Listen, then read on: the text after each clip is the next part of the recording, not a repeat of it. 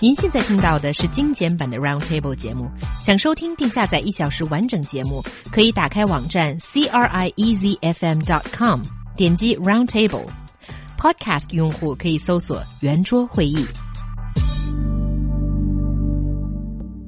Wuhan University has received its largest ever donation in foreign currency of 2 million US dollars from an alumnus. I bet you lots of universities are wrestling with the idea how can they get the alumni to open their wallets further. 不久前，武汉大学迎来最大的一笔外币捐赠，该校校友于刚杰夫人为母校捐赠了两百万美元设立奖学金。以此可见，维系好校友关系是非常重要的。 嗯，很多大学可能都在想，怎么能让校友们更加踊跃的捐款呢？So, would you guys just give me in bare bones what is going on with the story? So people seem to have this strange, feel this strange connection to the institution that educated them, which I don't understand. Why would they want to give money to the place where they they actually gave them a lot of money.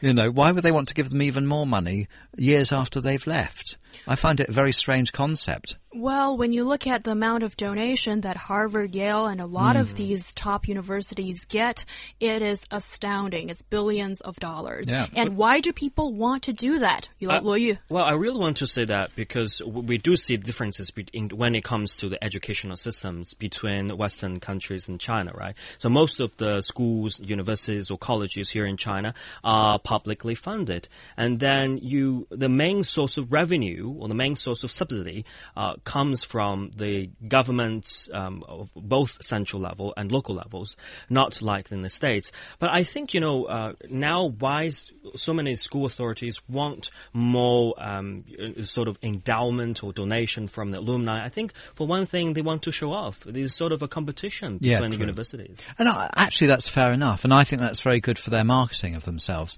If they've had a famous scientist, you know, that's won the Nobel Prize, that went was educated by them, why not? That is a success for them. They should take credit. I agree with that, but I just don't understand why uh, form by, by graduates are so keen to continue any association with the place that educated them. Now, normally it's out of self-interest. Let me give you some examples.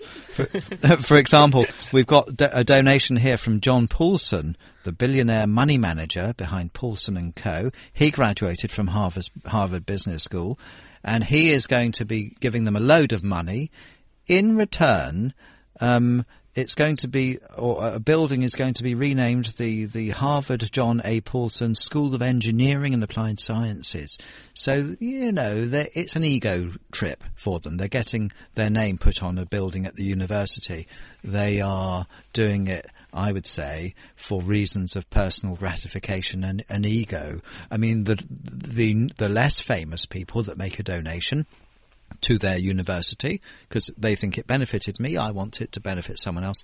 Most people are happy to do it anonymously and in private, which is, I think, how donations should be given, not not with a sort of implied demand that you want to have your name put on the building just because you've given them a load of money. Yeah, I think that's a matter of personal choice. I think it shows a lack of lack of class and dignity, personally. All right. I, I think that part I kind of agree with you. And it's incredibly crass to demand your name to be put on a, you know, s- uh, the building or, you know, whatever gate. And sometimes, yeah, I, I can see that side of things. But in China, I think when we talk about these donations, it's more or less a novel thing that you don't really see that 20 years ago as much. But now I think maybe people are more aware of it and people are talking about, um, you know, how can you return the gratitude if you have gotten it from your old school? That's what I don't understand, though. Returning what gratitude? People pay a fortune to I- go to universities.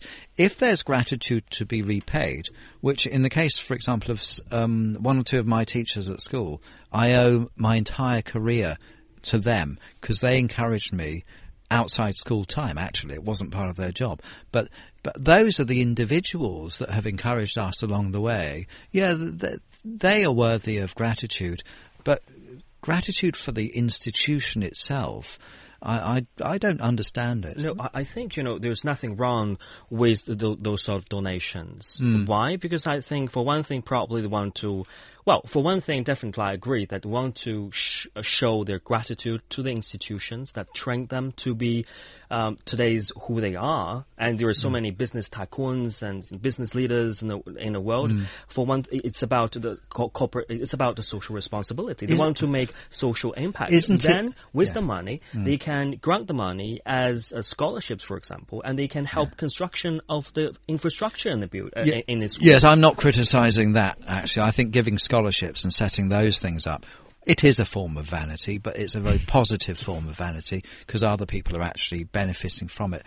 But um, I think the notion of, of, of, of, of thanking the university personally, when I did all the work, you know, actually, you know, for my degree, and I was taught by people that were very devoted um, to teaching us as well.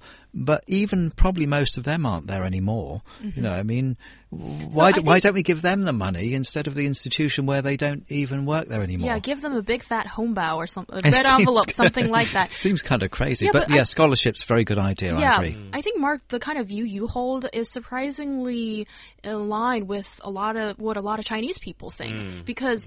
Often these days in Chinese universities, there's a lack of emotional bond or connection mm. with that institution that you're studying at. And now, I think a lot of people are talking about, you know, with those four precious years, how to make it more useful. How can you connect with the institution mm. maybe a little bit more? I mean, I, I don't go to the supermarket, buy a packet of peanuts, enjoy it at home, and then send a donation to the supermarket for doing their job, do I? You know, it's the university's job to educate you if you've paid them a ton of money to do it. I don't see why people are so fawning over them and so grateful that they want No. to donate money to them. The, the thing is that if you have become billionaires like Jack Ma Hmm. or like Pan Shiyi, your perception will be changed completely. Well, and You know- so would yours if I mentioned Bill Gates, who was a Right. university dropout. So, you know, people succeed through their own merit and not because the university does anything beyond what it's expected to do. Do you see what I mean? I mean, in the case of Bill Gates, yeah, he was a university dropout, became very successful. Um, the people that you mentioned succeeded through their own merit. I mean, if the university was as effective as you're suggesting, everyone that went there would become a billionaire. They don't because people do it through their own merit, using the tools and using the lessons that they've paid for. I, I don't see any, any difference between a university and a supermarket.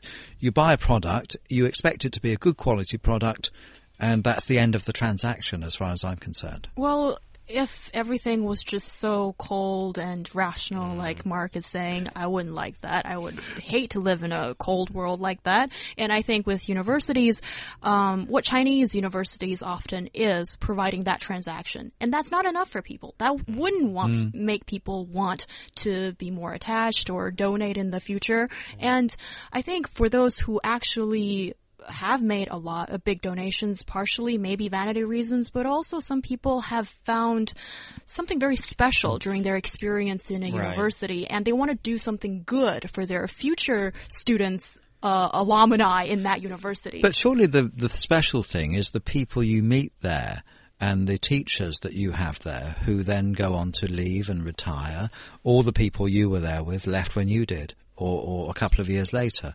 So I don't see how expressing your gratitude to, towards an institution is the right thing to be doing when really you should be keeping up with your friends and relationships that you made at university and maybe track down your professors on social media and thank them personally for teaching you because they probably don't even work there anymore. So All why are you sending money to the university? That, that's definitely a good point. I think we, we should be very thankful for those uh, professors who have taught you when you were in an institution. However, another perspective for me is that it's really about why. I'm, I'm pondering over the question that why so many schools are crying out for money, right? Because in China, we don't seems that we don't have the alumni culture like there in the United States. We don't have the social bondings even after graduation. I graduated, fortunately, from this Chinese Wuhan University as well myself. I got two bachelor's degrees from there. And then the thing is that I haven't got any emails or any greeting letters from the Alumni Association.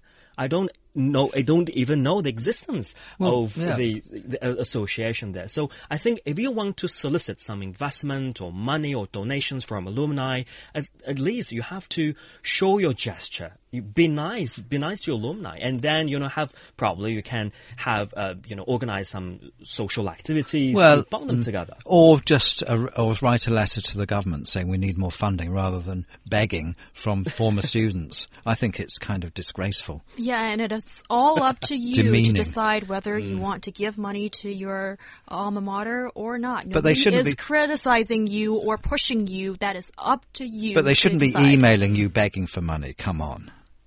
Well, if you sign up for the newsletter, then bear with it. And there is this uh, listener who's got two question marks as his name. I, I suspect it's a him, and uh, saying that I can't agree with you more, Mark.